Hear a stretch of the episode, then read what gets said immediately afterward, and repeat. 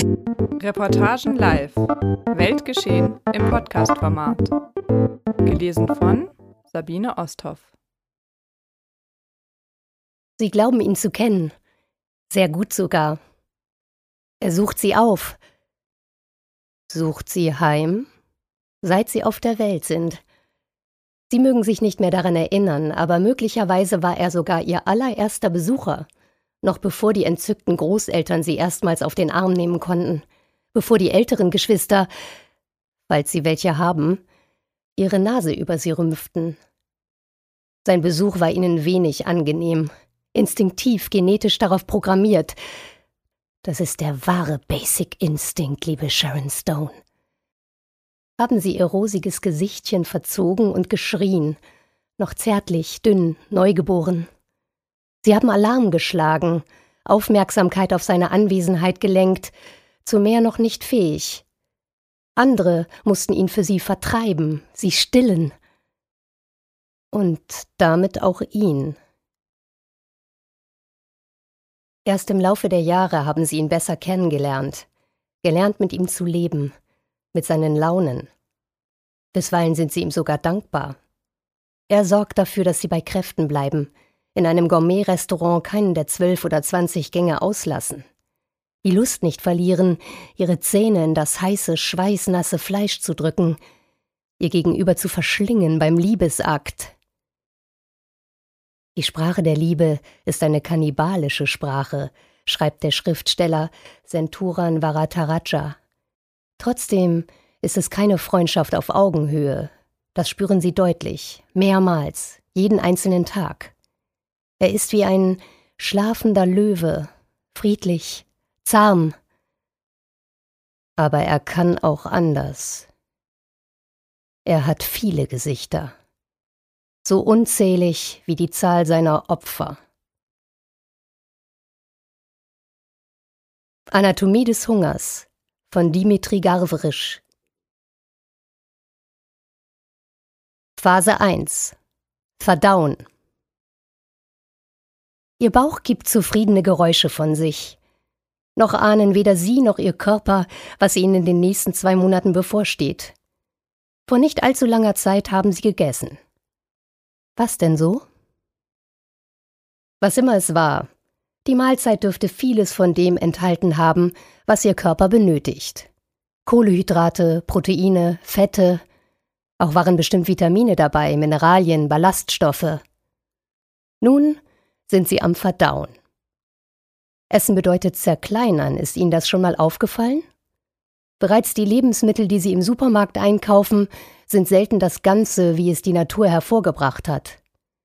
Dem Kopfsalat fehlt die Wurzel, dem Schinken die Borsten, den Bohnen die Hülsen und so weiter. Auch beim Kochen haben sie so manches Mal das Messer angelegt. Auf dem Teller haben sie ihre Mahlzeit in mundgerechte Stücke geschnitten. Jeden Bissen haben sie weiter zerkleinert, zerkaut, mit Speichel vermischt und den Brei dann hinuntergeschluckt. Über die Speiseröhre ist er in ihren Magen gelangt. Ihre gesamte Verdauung findet in einem bis zu zehn Meter langen, gewundenen, zwischendurch aufgeblähten, teilweise gefalteten Schlauch statt, der mit dem Mund beginnt und mit dem Anus endet. In ihrem Magen wartet schon eine dickliche, klare Flüssigkeit. Ihr Magensaft. Mehrheitlich reine Salzsäure. Wie ihr Magen es schafft, sich beim Verdauen nicht selbst zu verätzen, ist noch immer ein wissenschaftliches Rätsel. Nicht nur tötet die Säure unerwünschte Keime ab, sie schält auch die Bestandteile des Essens heraus, die sie benötigen, indem sie den unerwünschten Rest einfach zersetzt. Neben der Säure enthält ihr Magensaft Enzyme. Diese Proteine, überlebenswichtig, das werden Sie noch früh genug merken, sorgen dafür, dass Ihre Verdauung die Nährstoffe immer weiter aufspalten kann. Enzyme sind hochspezialisiert. Fehlt ihnen etwa Laktase, können sie Laktose, den Milchzucker, nicht verdauen. In Wirklichkeit ist die Verdauung ihrer letzten Mahlzeit natürlich um Potenzen komplexer, als sie es sich hier ausmalen. Aber für unsere Zwecke reicht es. Nach wenigen Stunden haben die Enzyme ihre Arbeit getan. Zucker und Stärken haben sie in Glucose, Fructose und falls sie Milchprodukte gegessen haben, Galaktose aufgespalten. Fette liegen nun vor allem als Fettsäuren vor, Proteine als Aminosäuren. Im Jahr 1922 theoretisierte der sowjetische Biochemiker Alexander Oparin, dass Energie von Blitzen chemische Reaktionen in Gang gesetzt haben könnte, die vor rund drei Milliarden Jahren zur Entstehung von ersten organischen Molekülen auf der Erde führten, eine Vorstufe von Leben. 31 Jahre später testete der amerikanische Chemiestudent Stanley Miller Oparins Thesen. In einem Kolben mixte er die unwirtliche Uratmosphäre der Erde zusammen. Wasserdampf, Methan, Stickstoff, Ammoniak, Kohlenmonoxid, Kohlendioxid. Er steckte Elektroden hinein. Die Funken sollten das urzeitliche Blitzgewitter simulieren. Nach einer Woche fand Stanley Miller in seiner Ursuppe, was Oparin vorausgesagt hatte: Aminosäuren.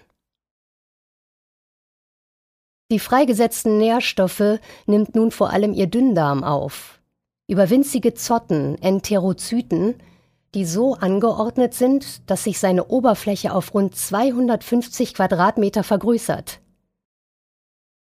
Ja, die Oberfläche ihres Dünndarms ist wirklich so groß wie ein Tennisplatz. Daraufhin gelangen die Nährstoffe in ihren Blut- und Lymphkreislauf und werden selbst in die entlegensten Winkel ihres Körpers transportiert. Ihre Fettzellen merken das und setzen Leptin frei, ein Hormon, das ihrem Gehirn signalisiert, dass sie satt sind, vorerst keine Nahrung mehr brauchen. Falls Sie sich schläfrig fühlen sollten, auch dafür ist Leptin verantwortlich.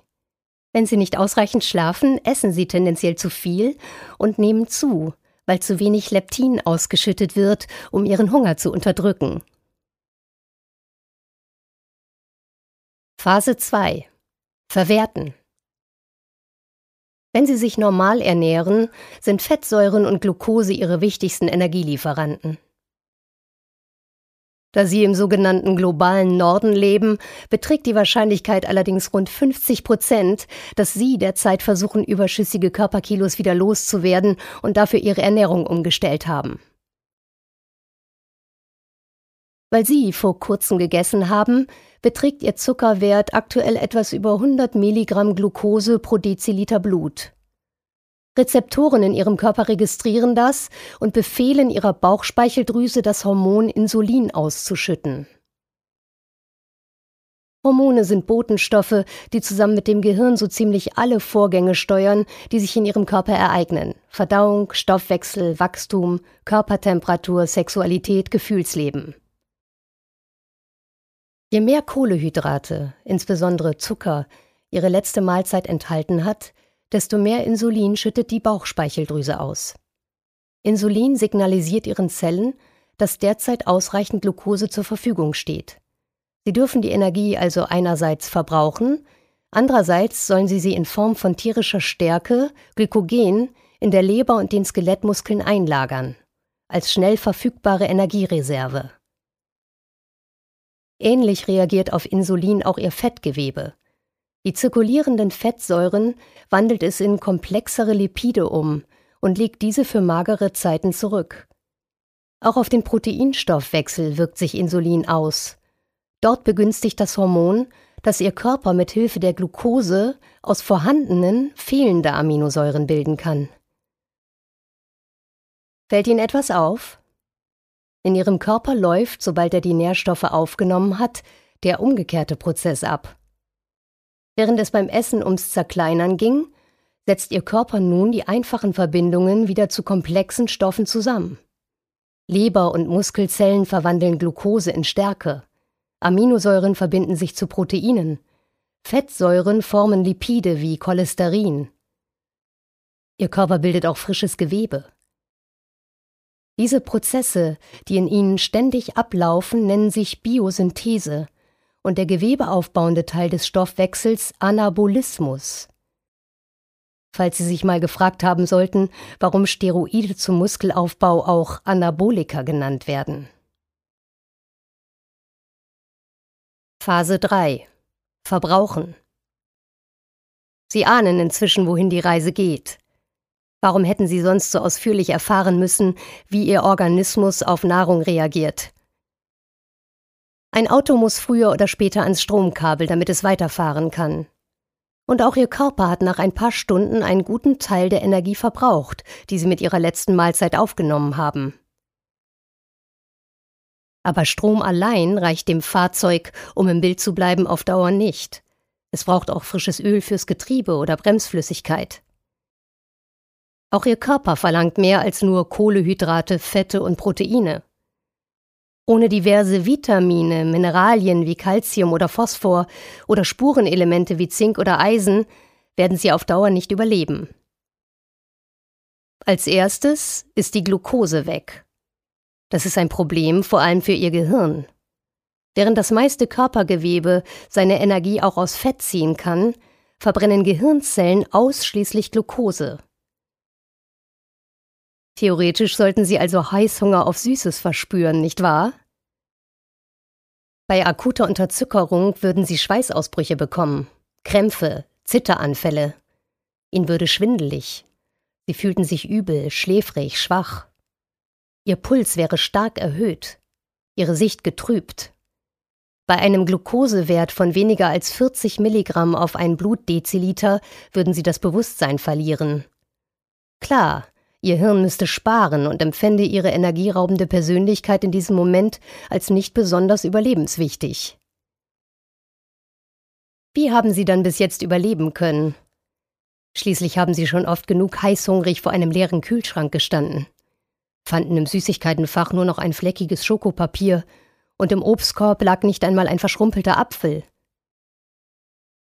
Einmal mehr hat die Evolution vorgesorgt selbst da, wo Sie leben, ist Ernährungssicherheit in Friedenszeiten eine relativ junge Erscheinung. Von Ausnahmen wie der irischen Hungersnot um das Jahr 1848 abgesehen, gibt es sie in ihrem Erdteil erst seit rund 200 Jahren. Davor blieb kaum eine Generation Europäerinnen und Europäer von einer Hungersnot verschont. Sobald ihr Glukosespiegel sinkt, fährt ihre Bauchspeicheldrüse die Produktion von Insulin herunter und schüttet dessen Gegenspieler aus, das Hormon Glucagon. Es weist Leber und Skelettmuskeln an, die zuvor als schnelle Reserve gebildete Stärke Glykogen erinnern Sie sich, zurück in Glucose zu verwandeln und dem Körper als Energie zur Verfügung zu stellen. Außerdem regt das Hormon die Gluconeogenese an. Bei dieser Zuckerneuschöpfung bildet ihr Stoffwechsel aus Aminosäuren und über Umwege auch aus Fetten neue Glucose. Ihr Stoffwechsel ist nämlich zu noch viel mehr fähig, als etwa Aminosäuren oder Einfachzucker zu komplexen Proteinen und Stärken zu verbinden. Er kann auch eine Nährstoffart chemisch in eine andere umwandeln. Aminosäuren, Bestandteil von Eiweißen, etwa in Glucose, ein Kohlehydrat. Das hat damit zu tun, dass das Leben im Wesentlichen nur aus vier chemischen Elementen besteht. Wasserstoff, Sauerstoff, Stickstoff, Kohlenstoff. Um sich mit frischer Glucose zu versorgen, löst Ihr Körper also seine Reserven auf. Dieser abbauende Teil des Stoffwechsels nennt sich Katabolismus. Außerdem schüttet ihre Nebennierenrinde Cortisol aus, noch ein Hormon. Es fördert die Umwandlung des körpereigenen Eiweißes in Energie. Zudem hilft Cortisol dabei, ihre Fettspeicher aufzulösen, unter anderem indem es die Wirkung eines weiteren Hormons verstärkt, des allseits bekannten Adrenalins. Cortisol und Adrenalin sind Stresshormone, deshalb fühlen sie sich auch gereizt, wenn sie Hunger haben. Hangry, ein Neologismus aus hungry und angry. Wie wäre es mit wungrig auf Deutsch? Da ihre kurzfristigen Energiereserven allmählich zur Neige gehen oder die Uhr die Stunde schlägt, zu der Sie normalerweise essen, sollten Sie wieder etwas zu sich nehmen. Das findet Ihr Körper auch. Ihre Magenschleimhaut und Ihre Bauchspeicheldrüse, Ihr Hypothalamus und Ihre Hypophyse, ja, Ihr Hungergefühl ist Teamwork zwischen Ihrem Verdauungsapparat und dem Gehirn, schütten noch ein Hormon aus, das Hungerhormon Grelin. Phase 4 Verhungern Nur ist nichts zu essen da. Stellen Sie sich das einmal vor. Ihr Kühlschrank leer, Ihr Vorratsschrank leer, der nächste Supermarkt geschlossen. Sie können sich auch vorstellen, dass während Sie hier seelenruhig zuhören, sich eine Wand herabgesenkt hat, wie in Marleen Haushofers gleichnamigem Roman, und sie vom Rest der Welt abgeschnitten hat. Oder die Kellertür ist hinter Ihnen zugefallen und niemand ist da, um Ihnen zu helfen. Oder Sie wurden von Außerirdischen entführt und auf einem trostlosen Mond irgendwo im All ausgesetzt. Zu weit hergeholt? Dann denken Sie sich ein eigenes Szenario aus, in dem Sie plötzlich jeglichen Zugang zur Nahrung verlieren. Dass Ihnen in diesem Gedankenspiel, wenn Sie so wollen, Ihr Zugang zur Nahrung von einem Augenblick zum nächsten vollständig abhanden kommt, ist natürlich ein extremer, nicht ganz realistischer Fall. Normalerweise schleicht sich der Hunger an, langsam, leise. Die moderne Landwirtschaft produziert weltweit genug Nahrungsmittel, um zwischen 10 und 12 Milliarden Menschen vollwertig zu ernähren, bei einer Weltbevölkerung von nicht einmal 8 Milliarden. Dass trotzdem derzeit rund jeder Achte hungert oder mangelernährt ist, darunter eine Menge Kinder, hat, so der indische Wirtschaftsnobelpreisträger Amartya Sen, mit fehlendem Zugang zu Nahrungsmitteln zu tun. Entweder sind sie aufgrund von Missernten, Misswirtschaft, Naturkatastrophen, Klimawandel, Kriegen oder Konflikten in einer bestimmten Region zeitweise oder dauerhaft nicht verfügbar, oder es sind zwar genug Nahrungsmittel da, aber die Menschen können sie sich nicht leisten, etwa weil sie mit weniger als 2,15 Dollar am Tag auskommen müssen, die internationale Armutsgrenze. Oder weil Getreidepreise sich von einem Tag auf den anderen verdoppeln oder verzehnfachen.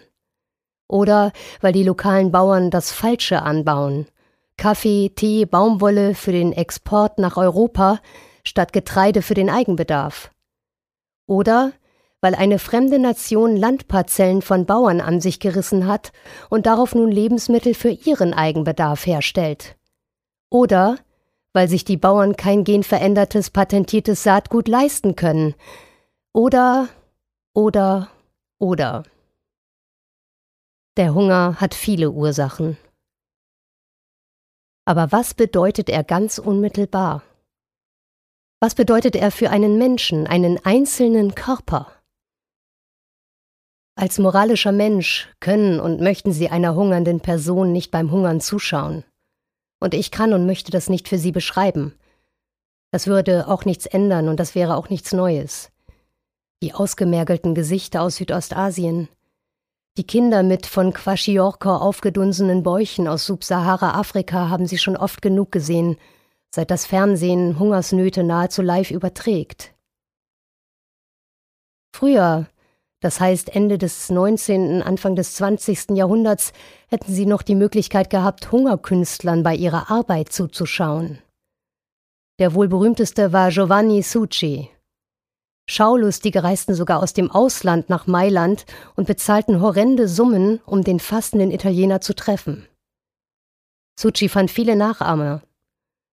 Sogar im neuen Jahrtausend, 2003, ließ sich der Aktionskünstler David Blaine in einen winzigen Glaskasten sperren und in London über die Themse hängen, ohne Essen.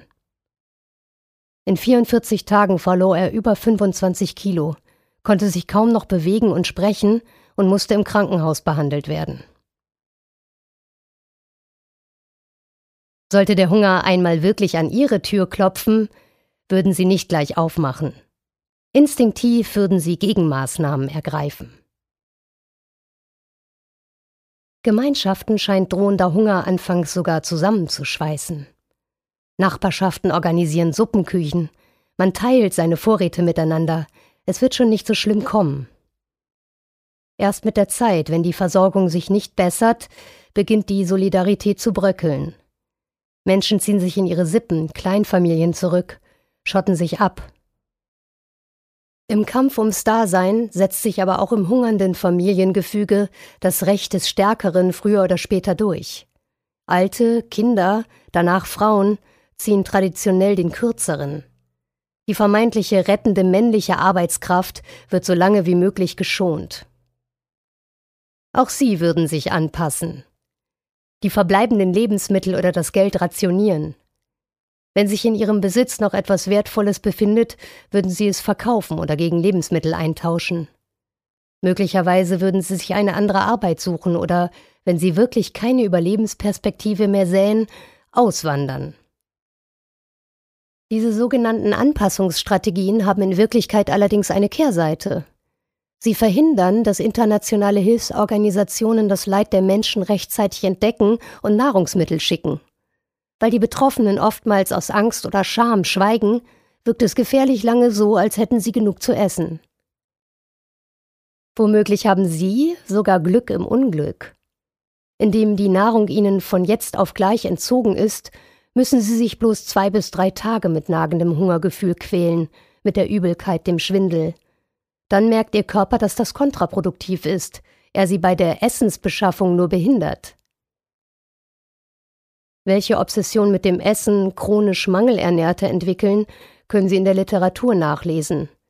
In Istvan Örkenis Lagervolk, in Lydia Ginsburgs Blockademenschen und in vielen, zu vielen Aufzeichnungen mehr. Die Texte berichten von Verzweifelten, die jedes Tier essen, das sie in die Finger bekommen. Gras oder Schlamm, die aus Lederstiefeln oder Schuhsohlen Suppe kochen, die ihre Angehörigen verspeisen.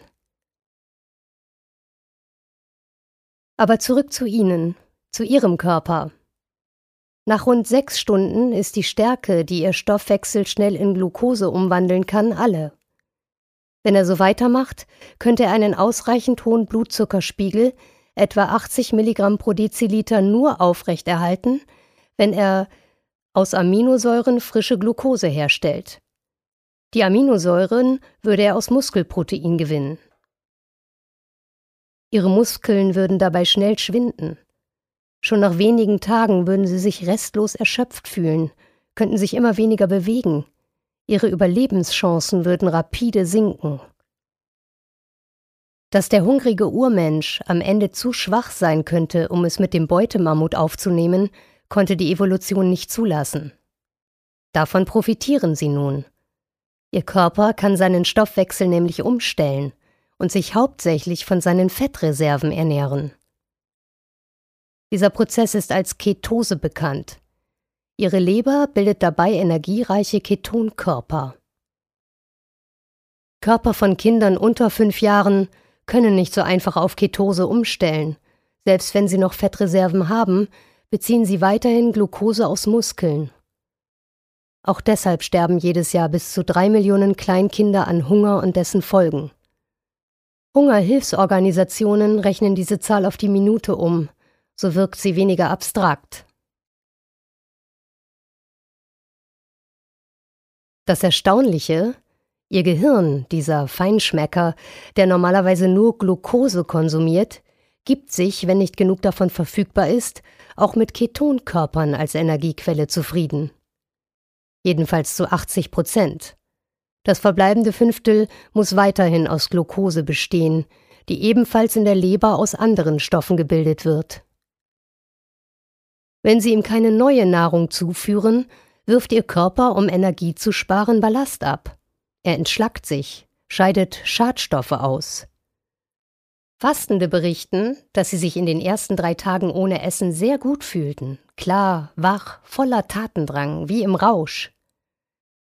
Auch dieses Hormonhoch, das bis zu einer Woche andauern kann, lässt sich evolutionsbiologisch erklären.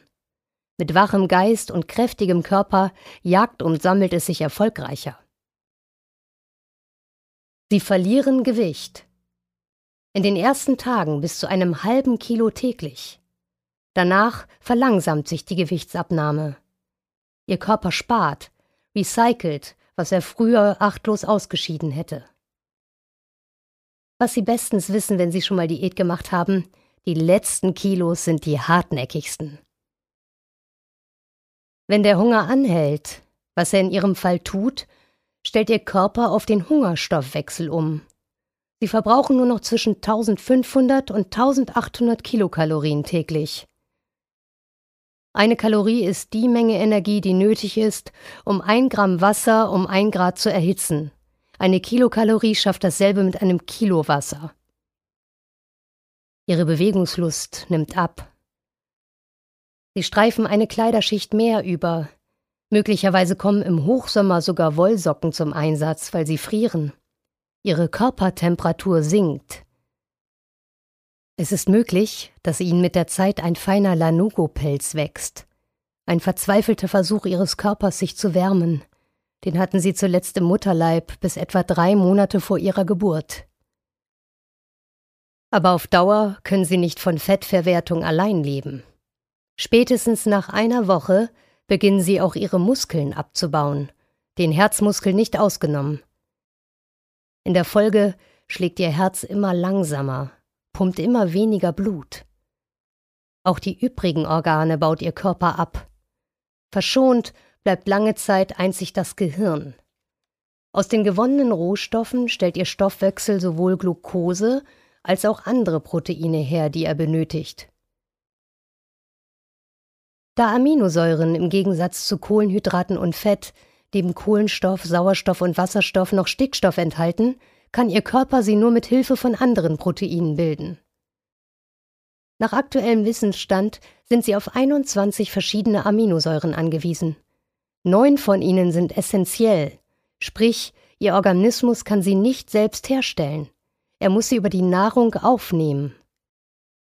Diese Aminosäuren fehlen ihnen zunehmend. Und nein, auch wenn die Erdatmosphäre zu 78 Prozent aus Stickstoff besteht, und Sie bei jedem Atemzug rund 400 Milliliter des Proteinbausteins einatmen, kann Ihr Körper den Stickstoff nicht umwandeln und nutzen. Das können nur einige Mikroorganismen im Boden sowie Knöllchenbakterien an den Wurzeln von Hülsenfrüchten. Sie fixieren Atmosphärenstickstoff und machen ihn den Pflanzen zugänglich. Falls Sie sich mal gefragt haben sollten, warum Kichererbsen oder Sojabohnen so viel Eiweiß enthalten. So ziemlich alles in ihrem Körper ist auf den Baustoff Protein angewiesen. Ihr Erbgut, ihre Hormone, mehrheitlich Proteine. Ihr Blut enthält Proteine. Ihr Immunsystem braucht sie, zwingend. Weil ihre Abwehr zu wenige Proteine bekommt, verliert sie an Kraft. Viren und Bakterien haben leichtes Spiel. Infektionskrankheiten zehren an ihrem Körper. Passen Sie bloß auf, bei Hungernden sind sie die Haupttodesursache. Ihre Organe funktionieren nicht mehr richtig. Ihre Verdauung ist so geschwächt, dass sie entweder an Durchfall oder an Verstopfung leiden oder an beidem abwechselnd. Oft ist ihnen übel, sie haben Blähungen und immer häufiger Schmerzen in den Muskeln, Gelenken, Nieren. Vitamine, Mineralien, Salze, Spurenelemente, auch die gehen zur Neige. Ihre Haut ist trocken und rissig. Natürlich, das Fett wird anderswo gebraucht. Ihr Gesicht schwillt an. Arme, Beine, Bauchhöhle, vielleicht sogar ihr gesamter Körper. Ihrem Stoffwechsel fehlt die Kraft, das überschüssige Wasser auszuscheiden. Auch ihr Geruch verändert sich. Nicht nur ihr Urin, ihr ganzer Körper dünstet jetzt Ammoniak aus, eine Stickstoffverbindung, die beim Proteinabbau entsteht, und Aceton, ein Abfallprodukt der Fettverbrennung, der typische Geruch von Nagellackentferner. Ihre Stimmungen schwanken heftig. Sex? Keine Lust. Wenn sie eine Frau sind, setzt ihre Periode aus. Irgendwann schlafen sie nur noch. Ihre Organe, bis auf die Hälfte ihrer früheren Größe geschrumpft, beginnen zu versagen. Selbst wenn man sich ihrer nun erbarmen würde und einen Teller Spaghetti vor sie hinstellte, es würde nichts mehr helfen. Sie könnten das Essen kaum noch schlucken, und selbst wenn, die Nährstoffe nicht mehr verdauen. Jahrhundertelang war der Hunger eine der schrecklichsten Waffen im Arsenal von so manchem Despoten. Ganze Länder wurden willentlich ausgehungert oder in Hungergeiselhaft genommen. Diese Waffe kommt in Konflikten und Kriegen noch heute regelmäßig zum Einsatz. Wie lange sie ohne Nahrung durchhalten würden? Schwer zu sagen. Das meiste Wissen über die Physiologie des Hungers stammt aus dem umstrittenen Minnesota-Experiment mit amerikanischen Kriegsdienstverweigerern von 1944 und ärztlichen Untersuchungen von Hungerstreikenden. Wenn sie übergewichtig sind, also über mehr Fettreserven verfügen, sind sie für einmal im Vorteil. Auch als Frau können sie länger ohne Nahrung überleben. Alter, Vorerkrankungen, Lebensstil, alles wirkt sich aus. In den 60er Jahren hat der Schotte Angus Barberi, um abzunehmen, ganze 382 Tage lang gefastet. Dabei nahm er allerdings unter ärztlicher Aufsicht Vitamine, Elektrolyte und Hefe zu sich, die alle essentiellen Aminosäuren enthält, sowie gelegentlich etwas Milch und Zucker. Am Ende soll er 125 von seinen ursprünglich 207 Kilo abgenommen haben. Zwei Monate, Rund 60 Tage heißt es, kommen sie, sofern sie ausreichend Wasser trinken, ohne Nahrung aus. Eine Zahl, die sie nicht am eigenen Leib verifizieren möchten, die niemand verifizieren sollte.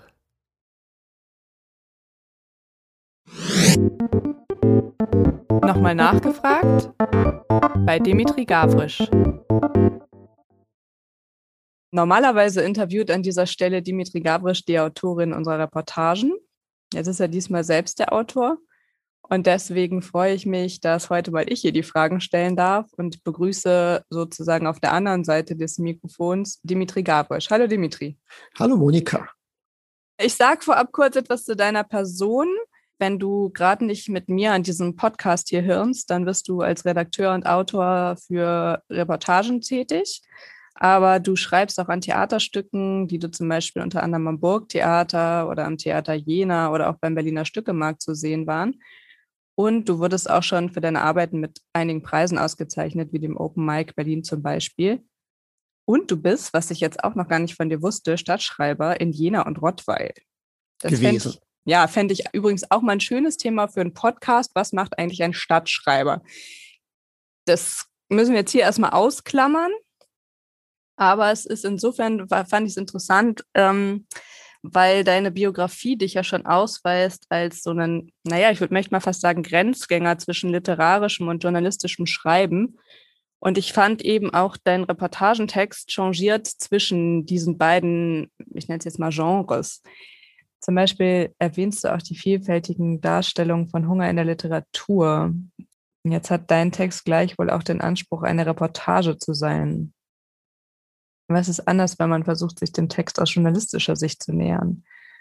Und wie kamst du überhaupt auf das Thema und deinen dann, wie ich finde, doch besonderen Zugang dazu? Ja, sind jetzt zwei Fragen und die musste vorhin ein bisschen schmunzeln, weil du von Grenzgängern gesprochen hast, weil es gab ja früher dieses Stipendium, dieses Grenzgängerstipendium der Bosch Stiftung. Ja. Das habe ich dann tatsächlich auch mal bekommen. Äh, genau, das war so ein, äh, also hat jetzt überhaupt nichts mit irgendwas zu tun, aber fand ich einfach lustig bei diesem Wort Grenzgänger. Grenzgänger. Genau, der Text ist ja erscheint eben im Reportagenmagazin, aber aber eben, es ist eigentlich nicht wirklich eine Reportage und das war total schwierig, das irgendwie auch so zu machen, weil, weil es eben, also eine Reportage heißt ja, man fährt irgendwo hin, man hat Menschen, mit denen man spricht, diese Menschen sind gleichzeitig irgendwie auch Figuren. Ähm, eben, man darf auch nichts erfinden. Äh, es ist, äh, es muss alles äh, sozusagen den Tatsachen entsprechen. Äh, während das Theater oder wenn ich, wenn ich Literatur schreibe, dann bin ich natürlich sehr frei. Mhm. Und äh, das hier, äh, dieser äh, Text, das Anomalie des Hungers, ist so, eine, so ein, so ein Twitter-Ding. Es, ist, es hat eine theatrale Form irgendwie ja. oder so eine literarische Form, aber ist natürlich äh, äh, alles äh, recherchiert, äh, minutiös recherchiert, nachgeprüft, äh, nochmals nachgeprüft, nochmals geändert, äh, nochmals verifiziert äh, und so weiter. Und so, also genau bei diesem Text, diese, diese Form zu finden für diesen Text, das war, glaube ich, tatsächlich so. Also ich, eben, ich hatte irgendwann ein enormes Wissen über Hunger, über also die Physiologie des Hungers, die Anatomie des Hungers, die ganze Chemie, Biologie, äh, äh, Hunger in der Welt, äh, also dieses riesige, unendlich große, unfassbare Phänomen. Mhm. Und dann war die Frage, okay, wir bringen es jetzt auf 25.000 Zeichen. Ja. Äh, genau. Und wie ging das?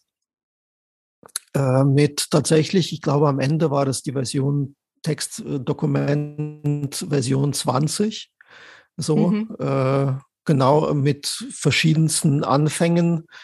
Und ähm, ja, und ich habe tatsächlich ähm, irgendwann, also eben, das ist dann so Reporterglück auf eine gewisse Weise, dass ich dann zur richtigen Zeit zum richtigen Buch gegriffen hatte.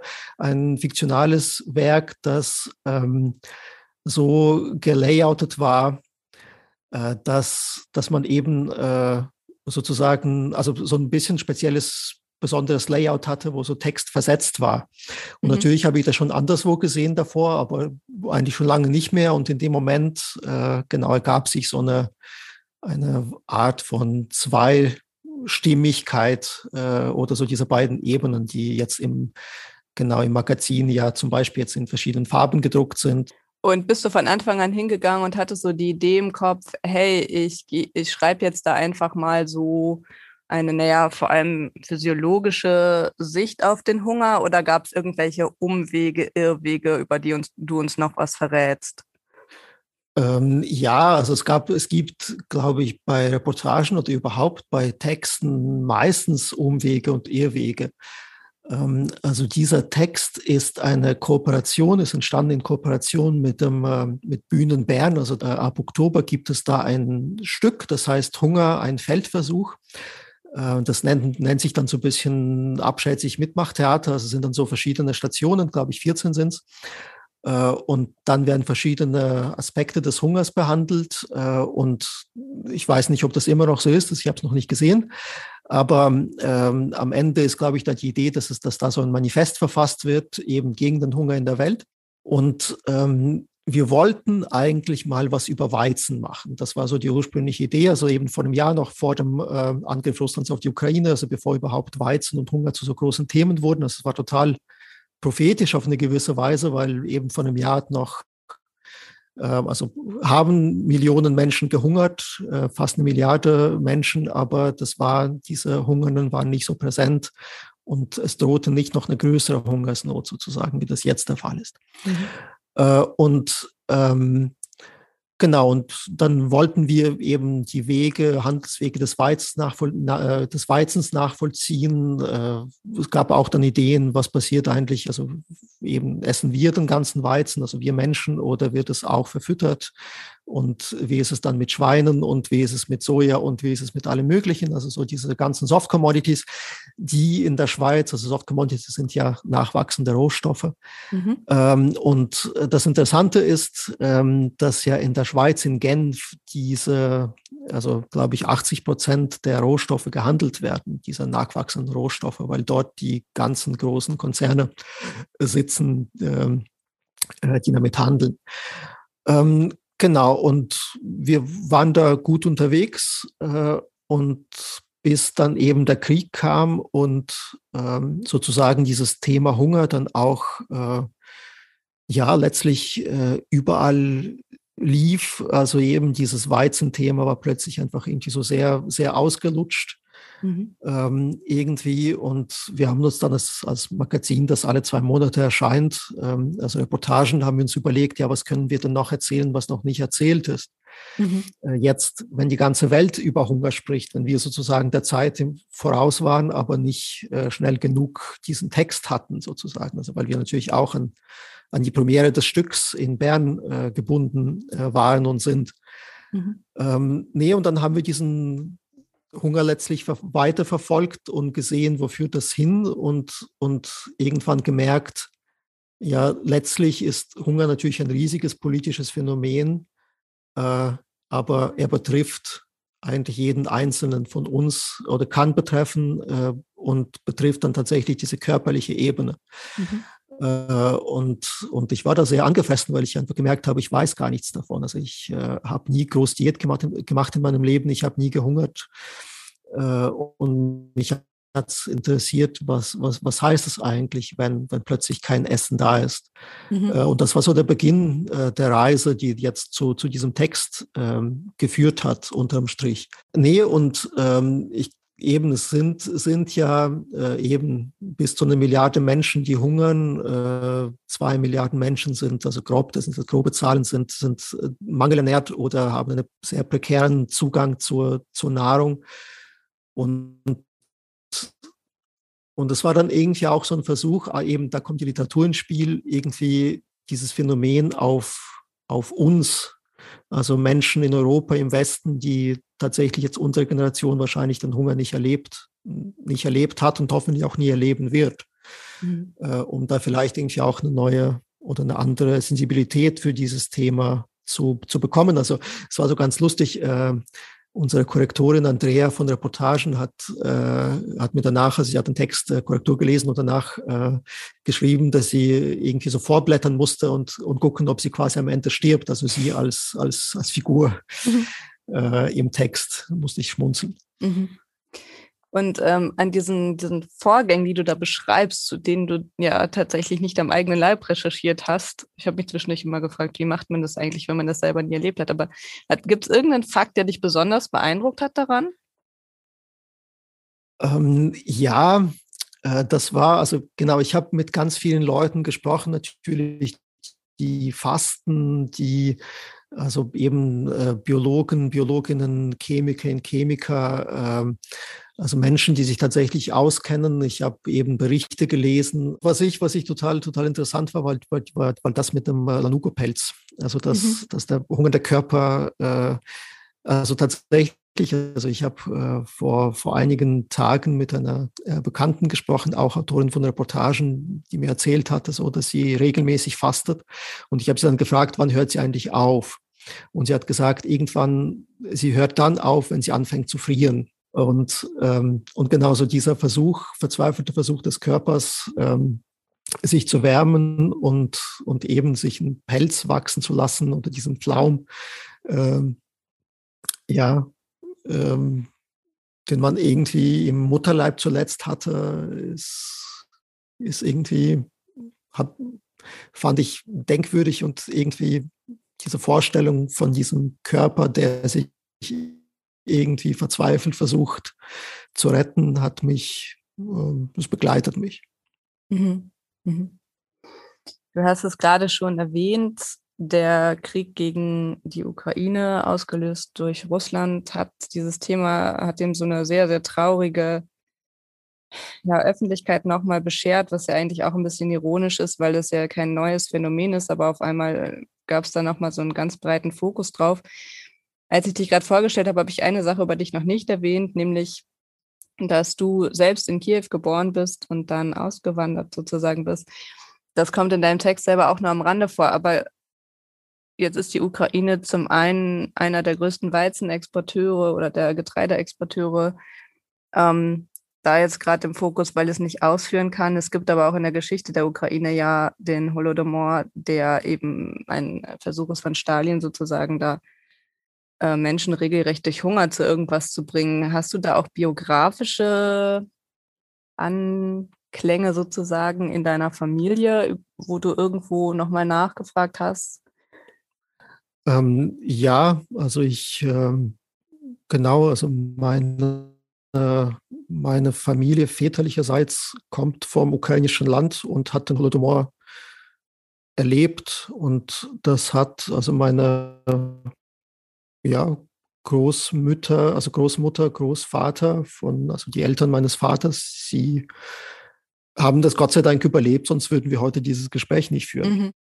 Ja, das, das gibt es und ich kann mich also, ähm, ja, ich kann mich an, auch an so eine ähm, sehr denkwürdige ähm, Szene erinnern. Es gibt in Kiew ein äh, Holodomor-Mahnmal seit, seit äh, einigen Jahren und da liegen so ganz dicke Bücher auf mit, mit den Opfern. Mhm. Äh, und äh, ich kann mich erinnern, da war ich mit meinem Vater drin vor ein paar Jahren und er hat dann sehr lange in diesen Büchern studiert. Also sind dann nach, nach Regionen, nach, nach Dörfern aufgeteilt. Ähm, es gab in der, im Text, äh, also genau, es gibt einen ganz kurzen Verweis auf Hunger als Waffe äh, und äh, da war tatsächlich ursprünglich war dieser Text länger und und ging also dieser Abschnitt, Textabschnitt und ging auch ein bisschen konkreter ein auf den ähm, auf die Situation in der Ukraine oder auf den, also Situation ist dann auch so beschönigend auf den Angriff, äh, mhm. äh, auf einen Vernichtung, Vernichtungskrieg letztlich Russland, Russlands gegen die Ukraine. Äh, und ich habe das danach gestrichen, weil ich irgendwie fand, ähm, so wie es dir ging, denke ich, wird es vielleicht vielen ergehen, dass man einerseits äh, dass man Sachen vielleicht auch nicht benennen muss, einerseits, um sie trotzdem zu verstehen und sie dann umso stärker wirken, wenn sie nicht benannt sind. Zum einen und zum anderen ist ähm, Holodomor äh, auch nicht der einzige Ort auf dieser Welt, wo eben genau Hunger irgendwie als, als eine Waffe eingesetzt wird und nicht nur Hunger, sondern ja auch Kälte. Mhm. Zum Beispiel, was wir mhm. jetzt auch in der ganzen Energiedebatte sehen, was ja wiederum zu tun hat mit, mit dem russischen Krieg ja. äh, dem, gegen die Ukraine. Ähm, genau. Ja, ich bin, das fand ich tatsächlich auch beeindruckend an dem Text, so diese Stelle, die sich mit einer Zahl, mit der, über die ich dann doch sehr gestolpert oder fast gestürzt bin, beschäftigt, nämlich über diese Aussage, dass theoretisch äh, die moderne Landwirtschaft zwischen 10 und 12 Milliarden Menschen ernähren könnte und gleichzeitig trotzdem jeder achte Mensch von Hunger und Unterernährung bedroht ist. Da bin ich so auf diese Spirale quasi gestoßen, die du, finde ich, da sehr gut darstellst, äh, weil das natürlich auch meistens ja nicht nur ein Faktor ist, der dazu führt, dass Menschen von Nahrung abgeschnitten sind. Das ist ja teilweise eher so eine Spirale. Um, ähm, und jetzt habe ich noch eine Oxfam-Untersuchung gelesen, dass sich ähm, durch den Klimawandel zum Beispiel seit 2016 die Zahl der Hungernden in den besonders von der Klimakrise betroffenen Ländern fast verdoppelt hat. Es ist halt so ein Phänomen, wo man das Gefühl hat, man kommt gar nicht mehr da raus. Und dann habe ich mich gefragt, hast du dich im Laufe deiner Recherche auch damit mal beschäftigt, welche Auswege es aus dieser Spirale denn geben könnte, von diesen sich wechselseitig oft auch bedingenden Faktoren? Ähm, das habe ich, aber nicht abschließend tatsächlich, weil das auch so ein bisschen äh, die, genau diese Kooperation mit dem Theater geschuldet ist. Also ähm, das Theater beschäftigt sich dann mehr mit den Lösungen, ähm, also genau der theatrale Part. Also das heißt, man müsste jetzt nach Bern, also um, um genau mögliche Lösungsansätze im Detail zu diskutieren, müsste man jetzt nach Bern fahren und sich diese 14 Stationen reinziehen. Aber aber insgesamt, das eben, das ist, sind, sind tatsächlich, also aus meiner Sicht äh, sind es diese bekannten, also genau Klimawandel ist ja eine Herausforderung für die ganze Welt oder ein Problem für die ganze Welt. Also eben, da muss man halt was machen. Ja, und dann sind, ähm, sind es, genau, wobei eben aber natürlich den Klimawandel zurückdrehen, das geht nicht so schnell. Dass die äh, leidtragenden des Klimawandels letztlich nicht, letztlich nicht die Verursacher sind. Das ist nur so ein bisschen das ist eine Binsenweisheit, aber ist, ist halt ein Fakt. Mhm. Äh, und ähm, ja, also nach meinem, nach meinem Gefühl eben hat es schon, schon sehr viel zu tun mit, mit unserem Wirtschaftssystem und wie dieses Wirtschaftssystem funktioniert und dass dieses Wirtschaftssystem äh, eben nicht so gerecht ist, wie vielleicht wirtschaftsliberale Kreise äh, immer meinen, dass dieses System äh, eben auch Opfer produziert und das sind dann eben äh, oftmals äh, Menschen, die eben nicht auf äh, auf den besten Böden mit den besten Bedingungen äh, und so weiter sitzen. Es ist auch dieses Wirtschaftssystem zum Beispiel, das eben, das kommt im Text so am, am Rande vor, ähm, eben äh, zum Beispiel eben äh, einige Länder in Afrika, Mali, Niger, äh, dazu gebracht hat, äh, eben so Getreidereserven aufzulösen und sich mehr am Markt zu orientieren. Oder zum Beispiel irgendwie in Argentinien äh, und in anderen Ländern wird großflächig zum Beispiel eben Soja angebaut oder, oder anderswo irgendwie auch Baumwolle, also so diese ganzen, oder Kaffee, Tee sind ja auch ganz bekannt. Äh, Madagaskar zum Beispiel, das ist ja auch ein großes Thema, ähm, dass man äh, eben, also man richtet sich auf, also man baut Produkte an für den Weltmarkt und Weltmarkt heißt konkret eben Euro, also die, der globale Norden und China äh, neuerdings äh, und den Einheimischen bleibt halt je nachdem, wenn eben so eine Miss Missernte ist äh, oder wenn die, also genau, man exportiert, exportiert diese Produkte in den Norden und importiert dann Nahrungsmittel. Und es kann dann eben passieren, dass sich die Preise der lebensnotwendigen, überlebensnotwendigen äh, Güter sich vervielfachen mhm. und dann geht die Rechnung nicht mehr auf.